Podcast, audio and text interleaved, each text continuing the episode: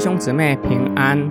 今天我们灵修的经文《哥林多后书》十一章一到六节，请你们容忍我这一点点的愚昧。其实你们本来就是容忍我的。我以神的热爱爱你们，因为我把你们献给基督，好像把贞洁的童女许配给一个丈夫。我只怕你们的心受到引诱，失去对基督的单纯和贞洁，好像蛇用诡计骗了夏娃一样。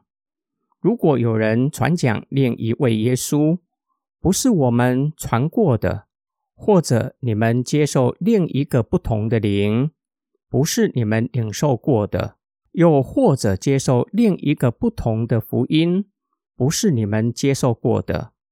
你们倒可以容忍得下，但我认为自己没有一点比不上那些最大的使徒。虽然我不善辞令，却是有学问的。我们在各方面已经向你们清楚显明了。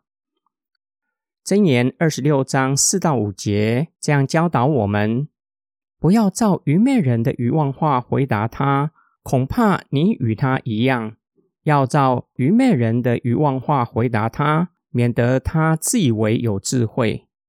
听起来好像有一些的矛盾，却是很有智慧的箴言。不要像愚昧人那样说话，免得显出跟他们一样愚昧。然而有时候要适时照愚昧人的愚妄话回答，免得愚昧人自以为是。保罗请求哥林多教会原谅他。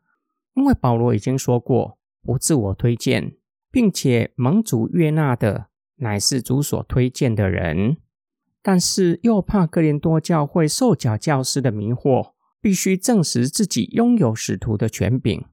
保罗举夏娃受蛇引诱作为例子。保罗已经将哥林多教会如同心腹奉献给主，生怕哥林多教会失去对主专一的心志。被假教师迷惑，偏离了正确的道路，因此用严厉的话责备他们，其实乃是对假教师恶行感到愤恨。保罗明确表达，假教师传另一位基督、另一位灵、另一个福音，不是哥林多教会从保罗领受过的。保罗无法容忍假教师传虚假的福音，深感必须极力的抵挡。这正是保罗为什么捍卫使徒权柄的原因。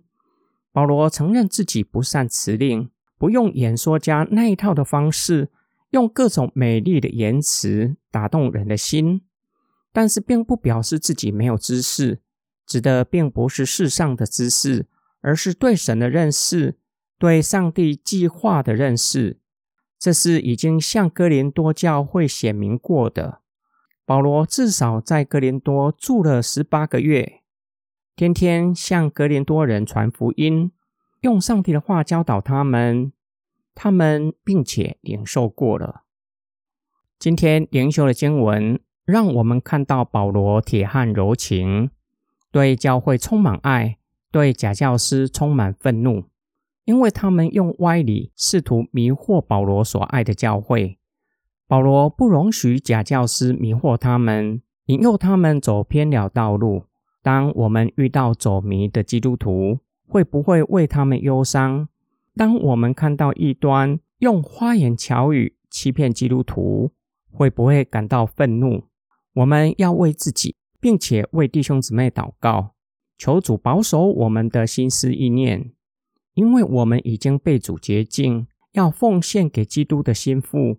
不要沾染世俗的污秽。我们一起来祷告，爱我们的天父上帝，求主保守我们的心思意念。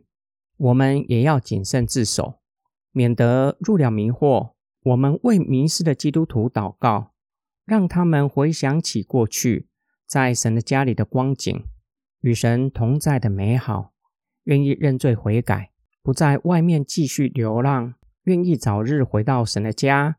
在主的同在里蒙保守，直到永永远远。我们的祷告是奉主耶稣基督得胜的名，阿门。